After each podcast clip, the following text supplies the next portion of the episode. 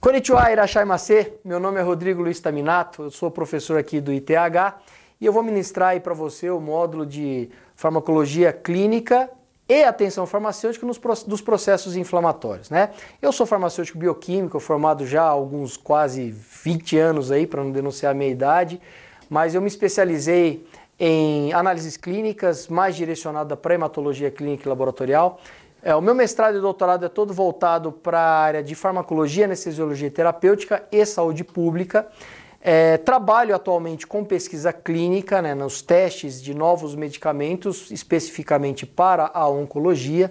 Tá? Então eu milito na oncologia também há mais ou menos 15 anos. Sou professor universitário, né, tanto de graduação quanto nas especializações, pós-graduações, é, cursos de cursinhos de concurso e residências e agora nas residências também, né? nas residências multiprofissionais eu tenho sido preceptor é, e professor além de pesquisador da Universidade Federal de Goiás. Né?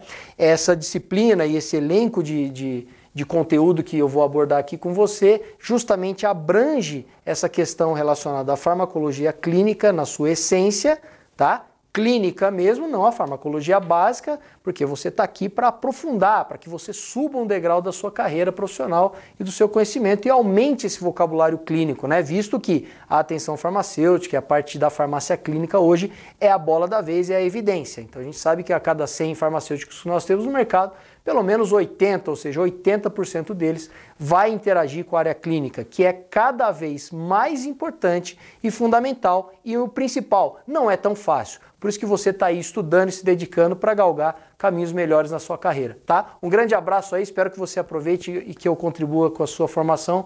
Arigatou gozaimasu.